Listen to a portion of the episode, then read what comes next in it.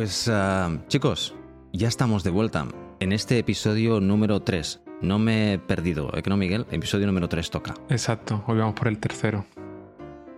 Y vamos a continuar con el capítulo 2 del libro en el cual estamos viendo cómo... Bueno, cómo confrontar tu, tu ignorancia. Pero eso es uno de los patrones que, que vamos a hablar hoy. Diego, buenos días. Hola, ¿qué tal? ¿Cómo estáis? Aquí estoy yo confrontando mi ignorancia y la voz un poco estropeada. Afectada. Sí, ligeramente. Muy bien, muy bien. Pues venga, chicos, vamos a darle. Mirad, como sabéis, estamos ah, basando este podcast en un libro y que os, hemos recomendado en los episodios anteriores que os pilléis una copia y que comenzáis a, leerlo o no, porque nosotros os vamos a contar el libro de alguna forma u otra. Os vamos a contar nuestra experiencia utilizando el libro como guion. El libro es Apprenticeship Patterns de Hover y Oshinier. Y bueno, estamos en el capítulo 2. Estamos, vamos a comenzar con uno llamado un patrón. Por cierto, este libro, como ya sabéis, está basado en patrones. Como dijo Diego en el primer episodio, no os asustéis por la palabra patrones, que simplemente es, podemos llamarlos como comportamiento o algo similar. La idea es a cómo aprendemos, cómo mejoramos como profesionales y cómo comenzamos como profesionales. ¿Cuáles son las cosas que debemos hacer para crecer como profesionales o incluso arrancar como profesionales? Vamos a comenzar, como ya he dicho, con... ah, ya me he atado, porque no sé cómo, cómo traducir esto. Ah, Habilidades concretas es el, el patrón que vamos a empezar. ¡Qué grande! Miguel, siempre tienes la traducción correcta. Habilidades concretas. Pues bueno, ah, no sé, Miguel, si tú quieres tomar este y arrancar explicándolo. Pues el primer patrón del que queremos hablar hoy es habilidades concretas y es el, el patrón que nos viene a decir el cuál sería tu habilidad más especial. Es decir, si te contrata una empresa hoy, ¿qué es lo que puedes hacer mañana por nosotros? Es decir, cuál sería tu habilidad más especial. Y yo creo que esto es muy interesante en el inicio de tu carrera, cuando realmente no tienes un amplio conocimiento de eh, todo un campo, sino que tienes que centrarte en cuál es tu habilidad más, más concreta, en qué quieres ser eh, un especialista. Eh, yendo a ejemplos concretos, eh, quieres eh, eh, introducirte en el mundo del desarrollo mobile o en el mundo backend o en el mundo frontend y no solo con eso basta. Yo creo que sería lo que nos va proponiendo este eh, patrón es no solo un campo, sino una habilidad muy concreta. Oye, pues desarrollo mobile y en iOS y en la parte, por ejemplo, de interfaz de usuario, de UIKit o de Swift UI, voy a ser muy especialista en eso. Y digamos que ese es el, el- contexto que nos, nos propone y el, y el problema que intenta resolver. Y quizás la, la solución que nos aporta es, oye, al principio céntrate en, un- en una habilidad muy concreta y arte especialista en, en eso. ¿Cómo lo veis? ¿Cómo lo ves, Diego? A ver, eh, cuando uno se une a una empresa, se- te unes a un equipo, pues, hombre, te han contratado por algo, ¿no? Porque se supone que tienes algo que añadir. Normalmente cuando te han contratado, eh, seas junior o no, da igual, eh, tú siempre vas como con la idea de ir rellenando como una lista de cosas, ¿no? Una lista de requisitos para el puesto que te han dicho, oye, pues hay que saber de esto, de lo otro, de tal, ¿no? Y tú has ido como, antes de mandarlo, ¿no? Has ido como tachando, oye, pues de esto sé, de lo otro sé. Yo creo que siempre es interesante el, eh, por donde yo leería el patrón de aprender algo concreto, es eh, especializarte en algo, al tener algo que te haga destacar un poco del resto. Eh, utilizando medios como puede ser, pues yo qué sé, escribo en blogs o escribo hago un vídeo o, o voy en un meetup, doy una charlita, ¿no? De algo. El problema es elegir el qué, eh, sobre todo cuando estás empezando, porque la única manera, o sea, tu única guía que vas a tener es el hype, ¿no? El hype de la comunidad un poco, el qué está de moda o qué le gusta a la gente, pero incluso así yo creo que está bien. Si estás empezando, eh, yo recomendaría que cojas algo que te guste, O sea, mm, si vas a empezar, mm, y esto no le pasa solo a los novatos, quiero decir, eh, nos pasa a todos los novatos de todos los niveles. O sea, ahora por ejemplo que yo estoy con Rust, ¿no? Pues dice, oye, pues voy a aprender a hacer microservicios con Rust. Oye, ¿y por qué no aprendes a hacer también backend monolítico tradicional o mm, aplicaciones de, yo qué sé, de línea de comando? O, oye, oye, que no puedo hacerlo, aprenderlo toda la vez. Me centro en una cosa, aprendo eso y quizás si escribo sobre eso y tengo a lo mejor un ejemplito pues subido sobre eso en GitHub, eh, cuando llegue el momento de tener, pues, yo qué sé, una entrevista o hablar con alguien, puedo presentarlo como una, entre comillas, credencial de, oye, pues no es que sea un experto, pero por lo menos esto ya lo tengo, lo tengo dominado. Yo creo que la idea es esa. Eh, el problema muchas veces es escoger correctamente porque te puedes dejar llevar por el hype, aprender algo y que después pase de moda, ¿no? Yo, aunque eso pase, yo recomendaría siempre que para este tipo de cosas sigas a tu corazón, que suena muy bien. Pero vamos, básicamente que aprendas algo, o no, que aprendas algo que te guste, porque yo, yo soy convencido de que si algo te gusta, lo disfrutas, lo vas a hacer bien, por defecto, porque te vas a preocupar. Que no, que no trates de eh, no, no, sé si me estoy explicando bien, pero que no trates de decir, oh, esta tecnología ahora mismo está de moda, ¿no? Por ejemplo, blockchain, ¿no? O oh, es que Web3 y blockchain está de moda. Blockchain y yo no somos demasiado amigos, ¿no? Entonces yo, como no me llevo bien con la tecnología, ¿no? Y estoy pensando que va a ser, voy a hacer algo para estafar gente, pues, uy, lo que he dicho. Ahora va a venir todos los, eh, todos los Coinbros y esto van a venir. Exactamente, esto hay que cortarlo porque van a venir todos contra mí.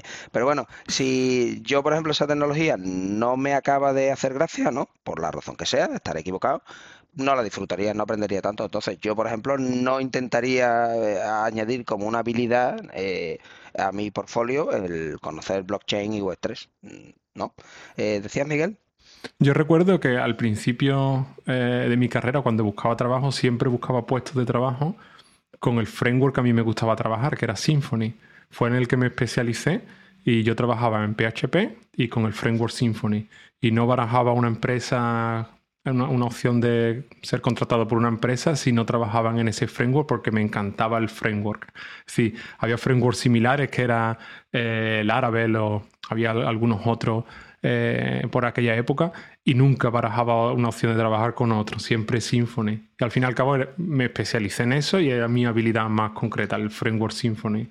¿Ustedes recordáis buscar las primeras empresas buscando una tecnología concreta o algo muy concreto o buscabais algo más en abierto? Bueno, en mi caso, no era más, que una tecnología, yo era una, una necesidad de interior de, aprender a trabajar con sistemas operativos en tiempo real. Sé que parece algo muy genérico, pero en aquel momento para mí no era genérico, era una cosa muy concreta. Yo había comenzado a estudiar sin ningún motivo aparente eh, el Linux que se utilizaba, el sistema operativo Linux que se utilizaba en aquel momento para sistemas en tiempo real, y lo había comenzado a, pues, a mirarme el kernel por dentro en C y estaba trabajando con eso. Y eso me llevó a trabajar en una empresa en la cual ah, utilizamos un, sistema operativo en tiempo real que no lo hacíamos nosotros y era esa mi tristeza que utilizábamos un sistema operativo en tiempo real en lugar de desarrollar nosotros un sistema operativo en tiempo real. Pero bueno, eso me llevó, el tener ese conocimiento me llevó a conseguir de una manera más fácil ese trabajo que, necesitaban gentes especializadas en sistemas operativos en tiempo real. Y, bueno, ese fue básicamente, eso es lo que yo recuerdo como un punto fuerte, C y los sistemas operativos en tiempo real. Pero estoy seguro que Diego tiene algo más raro. No, no, no realmente, porque yo cuando comencé, comencé como becario, yo, como con mucha gente, ¿no? Y yo lo que buscaba era una empresa que me pagase. No, buscaba en aquella época, igual que ahora realmente, porque yo he dirigido mi carrera, o sea, no sigáis mi consejo para, para seguir la carrera profesional que yo he seguido. Eh, yo entré y yo lo que quería era aprender. Yo quería estar con programadores que supieran, que me enseñaran. Básicamente a mí me da igual. Yo quería, hay un patrón luego que es eh, Rabin Albos, ¿no? Eh, yo quería estar con gente con la que pudiera estar codo con codo ahí, ¿no? Y me enseñaran. Eso, por desgracia, nunca pasó y tuve que aprender conmigo mismo, como pasa mucha gente que entra, ¿no? De, de aprendiz en una empresa y nadie te enseña. Simplemente te dan un problema y te dicen, bueno, ya lo irás solucionando, ¿no? Eh, pero yo ya sí tenía unas habilidades concretas, porque yo ya venía usando, de hecho, en aquella época yo era un poco Linux talibán, ¿no? Digo, cuando yo empecé año 1997, puede ser, cuando empecé medio profesionalmente, y claro, yo estaba muy centrado en, a mí me gustaba mucho Linux, lo llevaba usando desde el 94, y, y C y C++, entonces, bueno, pues la verdad es que el primer proyecto que me dieron fue en C lo cual tuvo que ser consecuencia sin yo darme cuenta, eh, y ahora que lo estoy pensando, eh, lo primero que me soltaron fue C y sería consecuencia de mi, lo que sería ahora mi trabajo fin de grado, mi, el proyecto fin de carrera. Así que sí, sí. Os quería comentar una cosa. En este patrón me ha llamado muchísimo la atención la acción que proponen. Yo esperaba eh, encontrar otro tipo de acción, pero en este caso me ha resultado curioso. Lo que proponen como acción para solucionar este problema es lo siguiente. Si queréis ir a trabajar en un sitio, buscar los currículums de las personas que trabajan ahí, de alguna forma, y ver qué especialización tienen ellos. Y ves si hay algo que hacen ellos o que son especialistas ellos que a ti también te mola y ponte a trabajar en eso, ponte a especializarte en eso, de tal forma que estás trabajando en la dirección de ir a un sitio que tú ya quieres ir. Bueno, no sé si es un buen consejo, es uno. ¿Qué os parece a vosotros? Yo creo que es interesante porque hay tantas posibilidades hoy en día que tienes que intentar, digamos, buscar la lista de, siguientes pasos que quieres, eh, de, tecnologías que quieres ir aprendiendo. Y una buena técnica es esa, quizás mm, bajar el currículum de otras personas que hayan seguido un, camino que, más o menos tú quieres seguir y buscas esas palabras mágicas e intenta pues crearte quizás una lista de aprendizaje basada en, esas palabras sería interesante eso, el ver eh, realmente si, si, una vez que ya tienes toda la lista esa, llegas al rol que, esa persona, en el, en el, que la persona ya está. Sí, yo, yo quiero decir que, estoy de acuerdo con en este caso. Me parece más interesante que vayas con lo que te dice el corazón, o sea, lo que te gusta, punto, porque lo que es lo que vas a hacer mejor. Y antes de eh, lo que propones ellos, ellos es algo muy focalizado para lo que quieres hacer, pero me parece más interesante hacer tu propio camino y si a ti lo que te interesa es Core Data, métete en Core Data y aprende todo lo que puedas de Core Data y pásatelo bien con Core Data y es un skill más que tú, más que tú tienes para, para tu próximo trabajo que seguramente irás a algo que vaya, como ha dicho Diego, ¿no? Si aprendes C, al final encontrarás un trabajo en C, pues si aprendes Core Data, al final parece ser que encontrarás un trabajo en Core Data. Esa es mi opinión en este aspecto. A ver, yo la, acción esta, loco, me resulta un poco como eh, demasiado ingenieril en el sentido de que si es una... O sea, es una acción como muy organizada, ¿no? Muy fría en el sentido de pídele el currículum a cinco personas que tú respetas. O sea, ahora voy yo a Paul Hudson, ¿no? A lo mejor y le digo, oye, dame tu currículum, ¿no? Y te dice, ¿tú quién eres? O sea, no te doy mi currículum. Entonces, lo que sí veo un poco es eh, de, un campo que te interese, pues sí puedes ver de lo que se está escribiendo ahora, de lo que se está hablando. O sea, que eso es pues para blogs, ¿no? De hecho, si te interesa, ya estarás leyendo sobre eso. O puedes empezar. Esto es que lo veo yo, eh, me parece un buen consejo, pero demasiado frío, como demasiado alejado del mundo real, ¿no? Puede ser que sea que es cuando estás perdido. Por ejemplo, imagínate en tu caso, Diego, que te gusta el tema del gaming y tal, y no sabes por dónde empezar. Pues a lo mejor este es un buen camino para empezar. Mirar a la gente que está ahí dentro y a ver qué saben. No sé. Eh, eso sí puede ser, pero bueno, yo creo que de manera indirecta conseguí esa información, pero no ir y preguntarle el currículum, ¿no? O sea, más, que el currículum, ¿no? Que me suena como un poco tal, es que al final vas a ver tú a alguien, un vídeo en, en YouTube de alguien diciéndote cómo empezar con el motor de hacer mm, juegos mm, fulanito, ¿no? Y dices tú, ah, bueno, este motor está en este lenguaje y tal, que sí, también me gusta. Yo creo que de esa manera es de la que, como tú, obtienes al final la información sobre cuáles son las habilidades con las que quieres, con las que quieres empezar. Algunas necesitas, eso está claro. Entonces, en fin. Yo lo que veo interesante es simplemente tener una guía de qué sería interesante después de la habilidad en la que estás ahora. Hay una web muy interesante que se llama roadmap.sh que te define, mm, digamos, el camino que puedes seguir dependiendo del rol que quieras coger.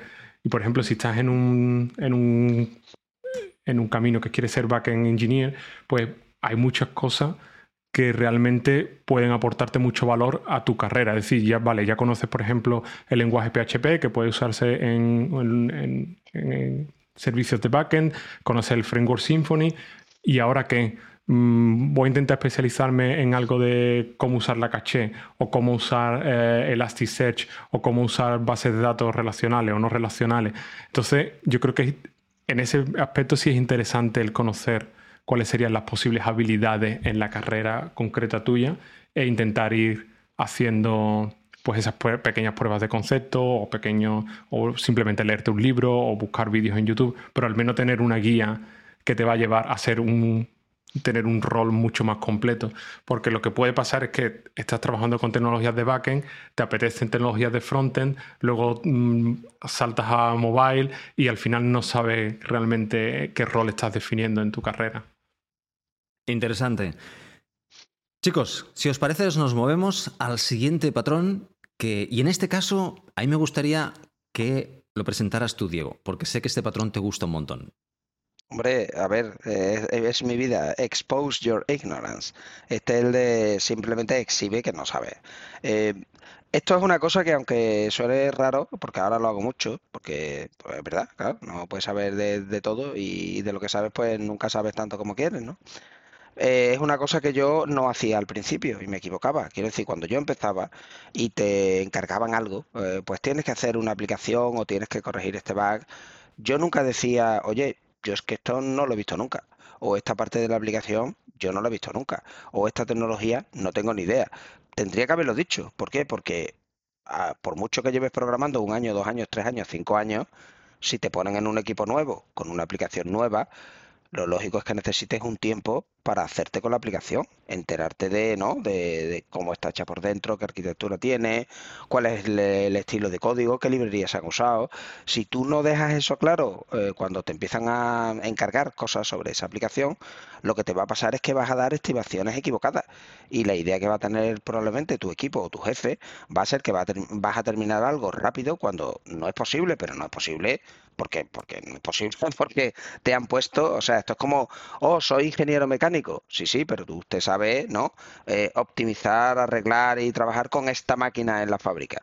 Si le movemos al siguiente robot o máquina, mm, pues eh, hay que leerse el manual, vamos, que, no, o sea, mago no soy, no, no llego allí, es que llegas allí con el título y se lo enseñas a la máquina y la máquina, ¿no? Se somete a ti, ¿no? Se pone de rodillas allí y ah, sí, voy a hacer lo que tú quieras. No, eso no pasa. Entonces, igual que pasa con eso, o pasa con cualquier cosa, eh, a mí al principio me costaba horrores el decir que no. O sea, más que el decir que no, era el simplemente el, eso, exponer tu ignorancia y decir, porque tenía como, como la idea de que si no sabía de todo, era como que era un mal programador, ¿no?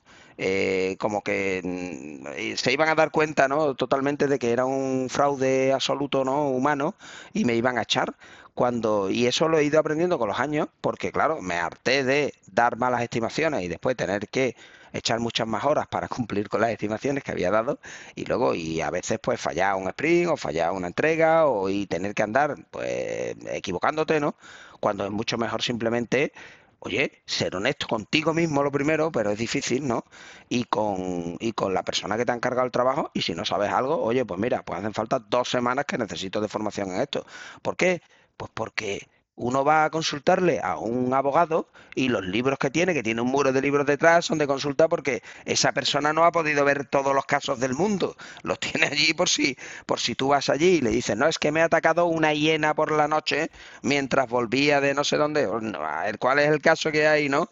Eh, el, no, el estado de Massachusetts contra las hienas. Y busca eso porque eso no lo ha visto nunca, ¿no? Pues, pero nosotros, yo no sé por qué, tenemos como la impresión de que, ah, como soy programador tengo que saber de todo, de todos los lenguajes, en todos los entornos, en todo. Pues, pues no. Entonces yo creo que es bastante bueno el, hombre, tampoco ser, um, o sea, quedarte en el estado de, ah, pues esto no sé, ah, pues esto no sé, ah, y no hago nada, ¿no? Que eso después vendrá enganchado con otro patrón. Eh, yo creo que la manera correcta es, vale, de esto no sé, y creo que debería saber, luego voy a intentar aprender, ¿no? pero al principio al menos, oye, pues si no sé, no sé y habrá que buscarle solución, pero yo creo que hay que comunicarlo. No sé qué pensáis vosotros, si... Creo que cuesta mucho más, además, cuando tienes más experiencia. Yo creo que lo has dicho en tu caso al revés, que has aprendido con el tiempo, pero yo lo que he visto en mi experiencia es que cuanto más experiencia tienes, menos quieres defraudar a, tu equipo y menos quieres mostrar que eres ignorante. Y, pero estoy de acuerdo que realmente es la forma más, eh, digamos, transparente de mostrar a tu equipo que mm, tienes capacidad de aprendizaje, que hay cosas que no sabes y que estás dispuesto a aprender y que las vas a aprender durante, durante el proceso. Em, ¿A ti te ha costado más al principio, José, o al, final? ¿Cómo lo ves? Y yo creo que lo que está diciendo Diego, a mí me da la impresión que es algo cultural. Porque a mí, a mí también me pasaba lo mismo. Cuando empezaste, cuando tenías poca experiencia o casi nada de experiencia, parecía que tenías que saber cosas por, ciencia infusa y que te decían lo, mismo que, que, ha definido Diego. Por tanto, a lo mejor era algo cultural en aquella época, porque, porque a mí me pasaba lo mismo. Pero ahora, y creo que en el libro también lo dice, uh, yo de alguna forma le he dado la vuelta. Lo que demuestro no es que sé, lo que demuestro es que tengo capacidad para aprender. Y entonces ahí está. O sea, mm, no sé, pero mira, basándome en esto que también sé y en esto otro que también sé, uh, pues mm, vamos a hacer un spike, que es una cosa que se hace mucho ahora. Vamos a hacer un spike, vamos a investigarlo y al mismo tiempo vamos a estudiar la tecnología y vamos a, a, intentar implementarlo. Os doy un ejemplo, Diego, perdona, ya sé que, quieres hablar, pero perdona un segundo, os doy un ejemplo. A mí me hace mucha gracia cuando Apple, por ejemplo, yo trabajo en el mundo de Apple y saca una tecnología nueva, ¿no? y es, uh, pues, SwiftUI, ¿vale? Y entonces nosotros vamos a hacer esto con SwiftUI. Y en el siguiente sprint metemos una tarea para hacer eso con SwiftUI. ¿Perdón? ¿Sabéis todo SwiftUI ya? hostias, no vamos a darnos un espacio de tiempo y una, para aprenderlo porque, perdón, yo no sé, soy UI. Ahora me tengo que mirar 27 vídeos de la WWDC, leerme dos libros, comenzar a hacer mi toy ah, program e, intentar juguetear para aprender eso y después ponerme a hacer algo que es production ready. Por lo tanto, lo primero es decir, no sé. Tendremos que aprenderlo. A, ver, yo comentaría tres cosas. Eh, breves además. Yo no creo que sea tanto cultural como que ahora tú ya quizás sientes que no tienes tanto que demostrar. Cuando uno empieza y estás en una empresa, es como yo he llegado al equipo, me, han contratado, me están pagando, estoy haciendo algo que me gusta, ¿no? Es como que estás robando dinero. Entonces es como, bueno, mm, yo tengo que aportarle algo al equipo. No puedo llegar aquí y defraudarles a ellos, ¿no? Como diciendo, oh, es que esto no sé. No puedo ser un generador de problemas. Si el equipo tiene un problema, yo tengo que resolverlo. Y tengo que resolver todos los problemas. Yo creo que con el tiempo uno aprende, oye, pues esto no sé, lo voy a resolver, pero simplemente necesito más tiempo. Es la clave. O sea, la clave no es decir yo sé todo, sino mm, yo esto no sé, pero puedo aprenderlo y necesito más tiempo. O sea, yo creo que ese fue un cambio mm, que a mí me ha dado la vida, porque de, estar siempre presionado por, no querer defraudar, yo creo que de esta manera no solo no defraudas, porque estás diciendo claramente las expectativas, ¿no? Y, además estás demostrando que eres capaz de aprender. O sea, vale, esto, este, esta tecnología no la domino, yo me encargo de eso, pero voy a necesitar, y te lo estimo, pues mira, tres semanas para aprender la tecnología, dos semanas para hacer la aplicación o en la, una prueba, no sé qué, pues este es el tiempo que voy a necesitar. En lugar de decir, no, esto lo hago yo y no cuentas nada más, ¿no? Y de pronto es, vale, si lo hacías tú, porque no está acabado, no? Eh, la segunda cosa que quería comentar es, no sé si os ha pasado, yo respeto mucho más y me ha relajado muchísimo y me ha dado hasta alegría cuando alguien que admiro y respeto, como cualquiera de vosotros dos, dice, ah, pues yo de esto no sé. Y digo yo, oh, son humanos, o sea, eh, no lo saben todo, o sea, yo pero resulta que también hay cosas que no saben, están aprendiendo cosas. Entonces, a mí eso me ha dado la vida muchas veces, el estar en un equipo y que alguien diga, ah, pues yo esto estoy empezando ahora. Eh, yo creo que también es bueno que la gente que respetamos ¿no? y que admiramos, que también abiertamente diga que, está aprendiendo cosas y que no sabe, porque te puedes hacer la idea de es que estas personas ya son, son perfectos, son los dioses de la programación, no necesitan, ¿no? No necesitan aprender. Y la tercera y última cosa es que para aprender SwiftUI, por ahí hay un canal de Twitch maravilloso que te lo explica. y esto ha sido un plan ahí. He puesto el ejemplo. he puesto brutal, el ejemplo Perdón, Miguel. Yo creo que la clave es exponerlo eh, además públicamente, porque estamos hablando de exponer tu ignorancia y no es solo reconocerlo a ti mismo y crearte un plan de aprendizaje eh, no, es exponerlo. O sea, eh, tienes un Slack con tu equipo, puedes decir, oye, no entiendo, no sé de qué va esto, voy a investigarlo. Es decir, hacerlo públicamente. Sí, estoy de acuerdo. Creo que las. Eh, en este caso, la proposición, la. Mm, perdón.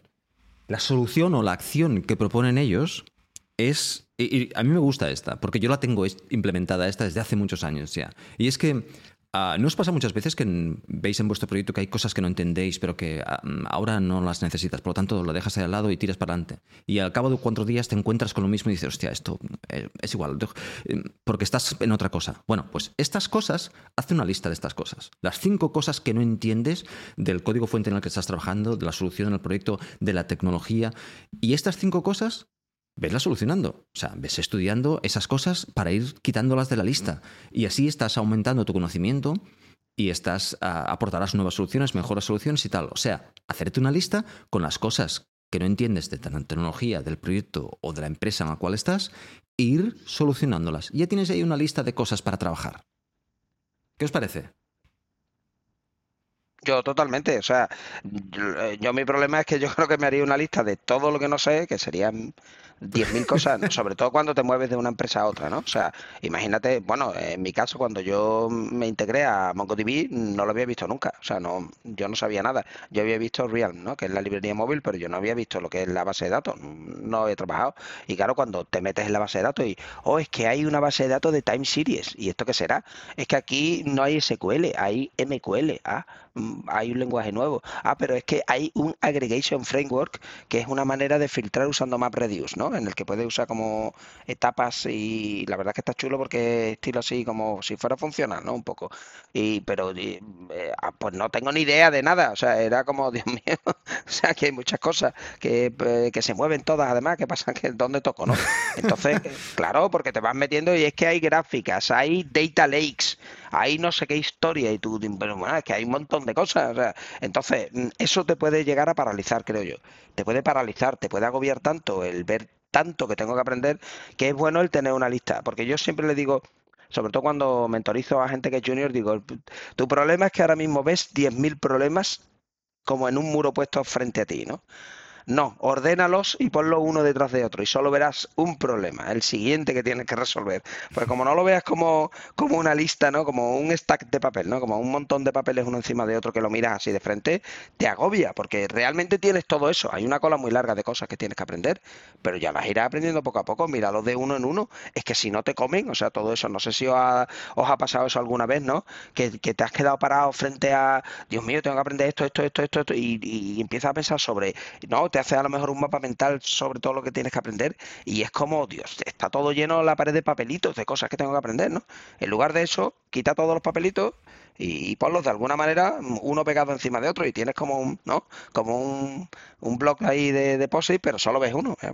por, lo menos. Yo uso ese truco mental mucho, o sea, al visualizarlo como, como una, como además, te, te ayuda a organizar cuando estás consumiendo información en Internet porque estás viendo en Twitter enlaces interesantes, eh, artículos interesantes en YouTube, vídeos interesantes, que muchas veces los vas guardando para luego, los vas guardando en las listas de la, estas que estamos hablando, de las cosas que quieres aprender y te centras más.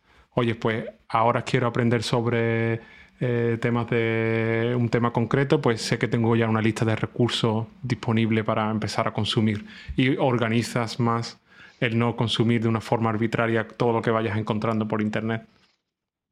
Sí. También yo creo que sería bueno, eh, siguiendo, no sé si este patrón o otro, eh, el apuntar lo que quieres aprender, ¿no? Y tener no una lista de read it later, sino de read it never. En el sentido de que hay veces que hay algo que te gusta, ¿no? dices tú, oh, esto me gusta mucho.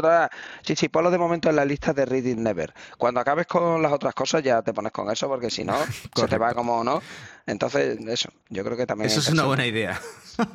bueno, yo creo que estamos hablando casi del siguiente patrón que es que en el, si en el anterior era exponer a toda tu ignorancia, en este caso es, ¿ahora qué haces? ¿Cómo confrontas tu ignorancia? Bueno, yo creo que lo que, ha dicho Diego es correcto. Vas a confrontar tu ignorancia. Ey, no te, que no te se caiga encima, porque sabes tan poco que se te cae encima. Pues ah, bueno, ah, confronta tu ignorancia. Pon un plan en sitio, mete un plan para cómo vas a ir solucionando esto. Cuando ya llevas muchos años ya no tendrás un plan, ya tendrás un mecanismo automático que irás gestionando, tendrás tu proceso interno de cómo vas gestionando lo que no sabes. Pero la idea es tener un mecanismo o un proceso para ir gestionando lo que no sabes e ir aprendiendo. En mi caso, yo tengo para, mi proyecto, aparte de aprender todas las cosas que aprendes aparte, para mi proyecto en el que estoy, yo tengo mi lista. Y en esta lista hay cosas que me he encontrado que no acabo de entender. Y entonces, la hora que dedico a estudio para cosas de mi proyecto, pues voy quitando cosas de esta lista. Os doy un ejemplo. Esta mañana he revisado el, el Appearance Proxy de iOS. Porque me lo he encontrado varias veces y a veces me lío con él. Y lo tengo apuntado, lo tenía apuntado en la lista como esto quiero repasar exactamente cómo funciona para, ver cómo lo podemos aplicar mejor. Bueno, pues lo he quitado de la lista esta mañana. Eso era una manera de hacer temas, pero difícil. No, de hecho es una manera de hacer temas fácil, pero es ah, difícil de entender. Eso es, bueno, pues, que exactamente eso. Pues la cuestión es que ya me lo he estudiado y ahora tengo, me he dado cuenta que en nuestro proyecto no lo estamos utilizando lo bien que podíamos utilizarlo y voy a proponer al equipo cómo podemos utilizarlo mejor. Chachac, una cosa fuera de la lista. Y así una cosa detrás de otra. que tus ratos de estudio sean los más efectivos posibles para lo que tienes, a menos a mí lo que me funciona ahora. Que tus ratos de estudio sean lo más efectivo posibles para lo que necesitas ahora. Eso es lo que me funciona a mí. Ah, yo creo que lo hemos comentado antes. De hecho, lo que dice el libro es eso: escoge una habilidad, una herramienta o una técnica y de manera activa eh, llena, o sea, rellena el conocimiento que tienes sobre eso, ¿no? Y, aprende sobre eso, ¿no? Mm, eh, me resulta interesante que no es solo, no es solo aprender cosas de programación como un patrón o una librería o tal o cual, es también ah, herramientas. O sea, de, de, vez en cuando yo le dedico a lo mejor un rato a, vale, estoy usando, yo qué sé, eh, Visual Studio Code, ¿no? Pues le voy a dedicar un ratito a verme un vídeo de aprenda usted a usar Visual Studio Code. ¿Y para qué? Si lo llevo usando no sé cuánto tiempo. Porque siempre ves un truco que dice, ah, mira, uh, este no, este atajo no me lo sabía, o esto, o lo tiene configurado de esta manera que, ah, esto no sabía que se podía hacer, porque uno aprende a usar las herramientas de una manera. Y cuando ya te funcionan, un poco dejas de aprender la herramienta porque ya hace lo que yo quiero. Pero la herramienta igual hace más cosas.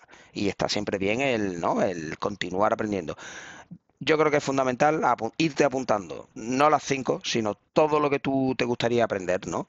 De todo lo que te gustaría aprender, saber que va a haber cosas al final de la lista que van a morir por inanición, ¿no? Death for starvation, porque nunca vas a llegar al final de la lista. Eh, simplemente estar a gusto con eso, porque nunca vas a saber todo lo que te gustaría saber, ya está. Bueno, la vida es así, no tienes tiempo infinito.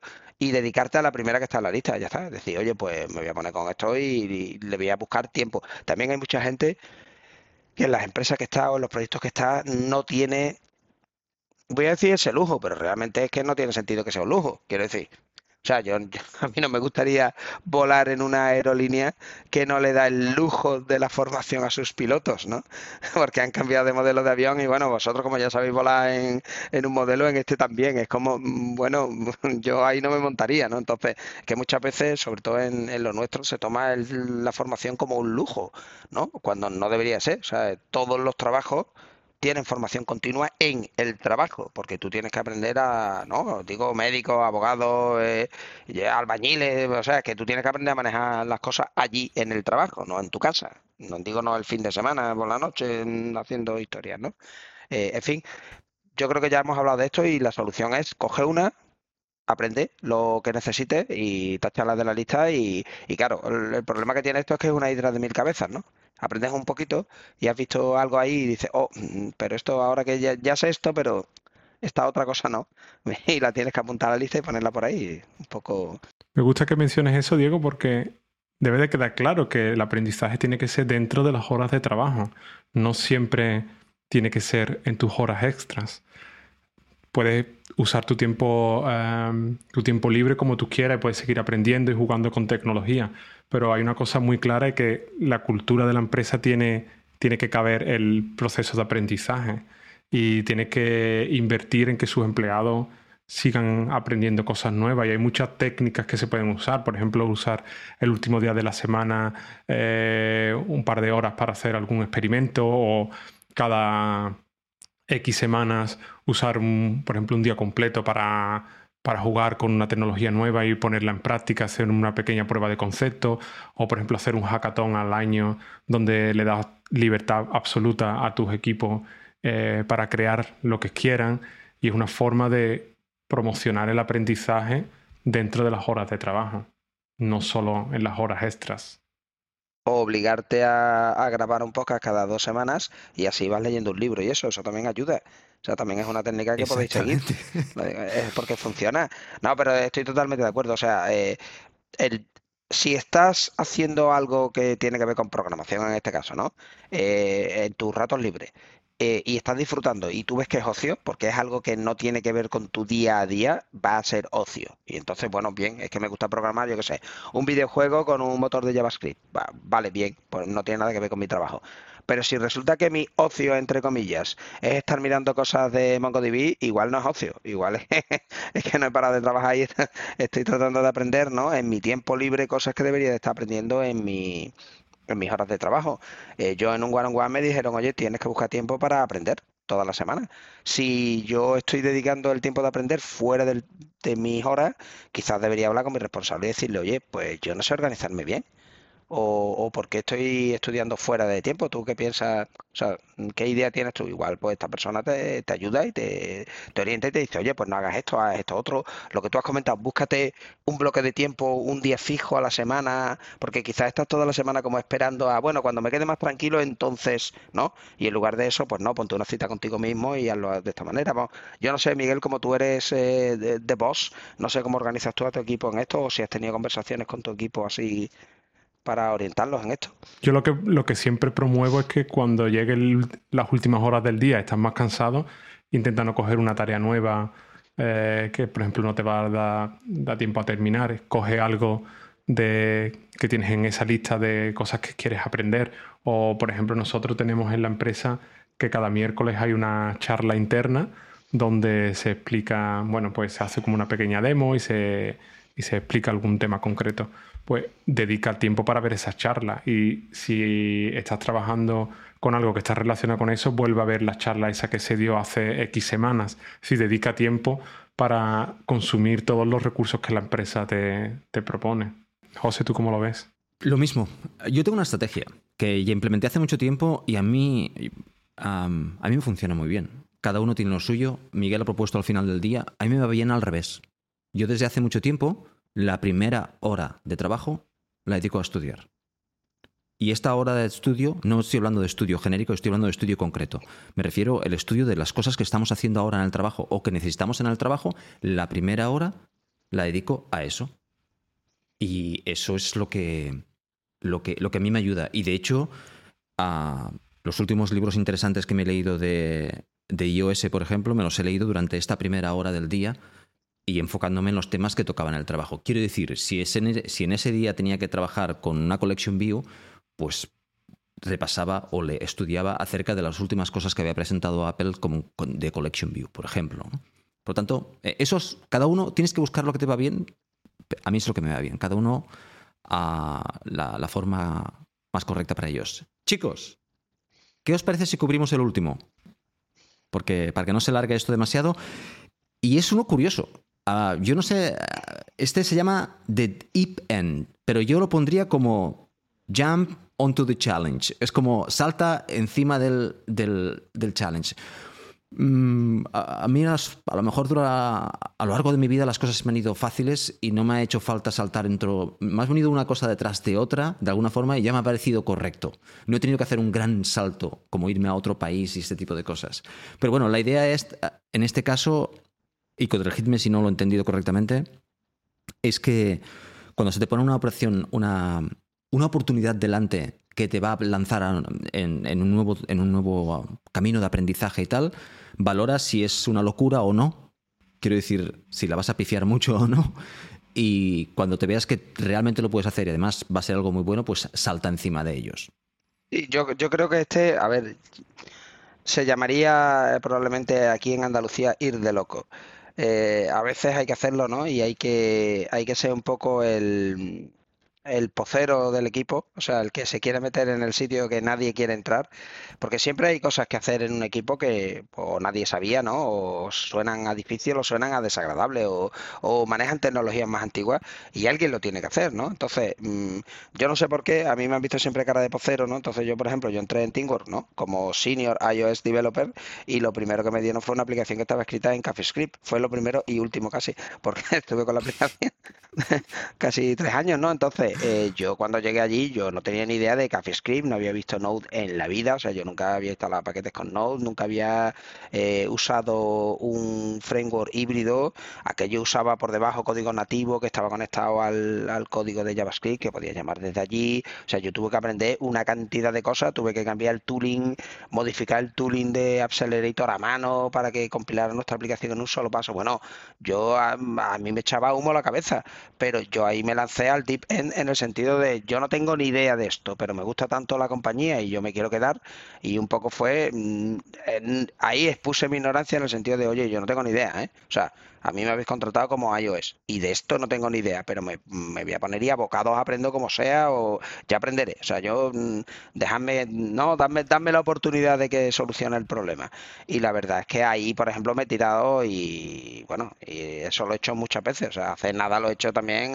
alguien tenía que escribir sobre React Native. Diego, ¿sabes React Native? No lo he visto nunca, pero bueno, me lo leeré y... pero me pondré. Alguien...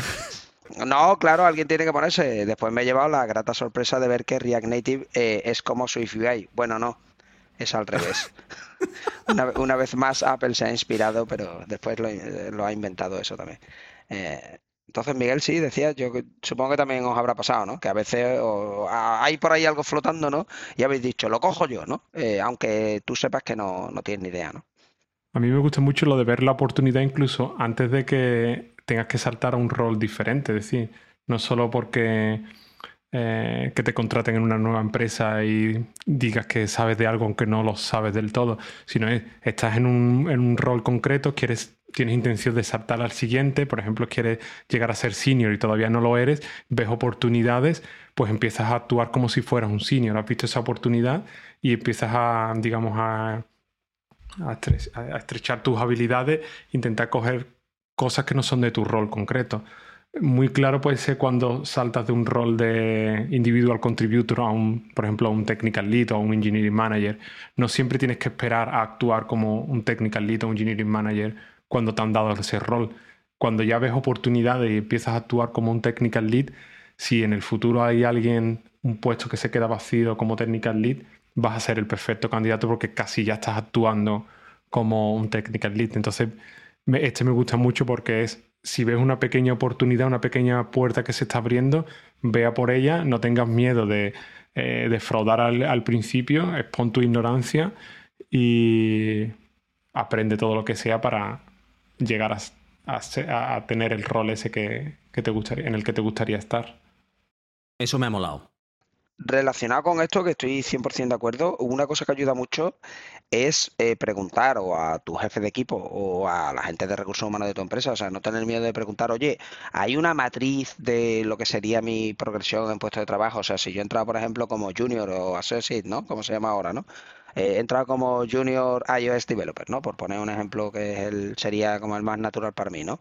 Eh, ¿Cuál es, o sea, qué se espera de un junior? Qué es lo que se espera que haga un junior y qué tendría que hacer un developer iOS y un senior que tendría, o sea, lo digo porque eso te va a ir marcando como el camino de, ah, pues mira, un senior iOS developer tiene que revisar eh, pull request de otro y no y a lo mejor definir la arquitectura de no sé qué historia y tal, ¿no?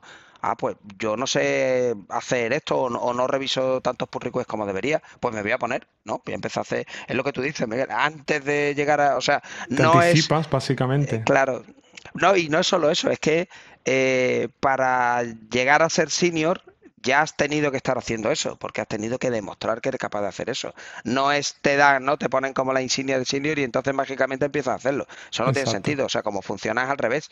Pero pasa mucho que, que escuchan muchas personas que dicen, bueno, pues yo soy technical lead porque había un puesto libre, me pusieron y entonces, entonces aprendí.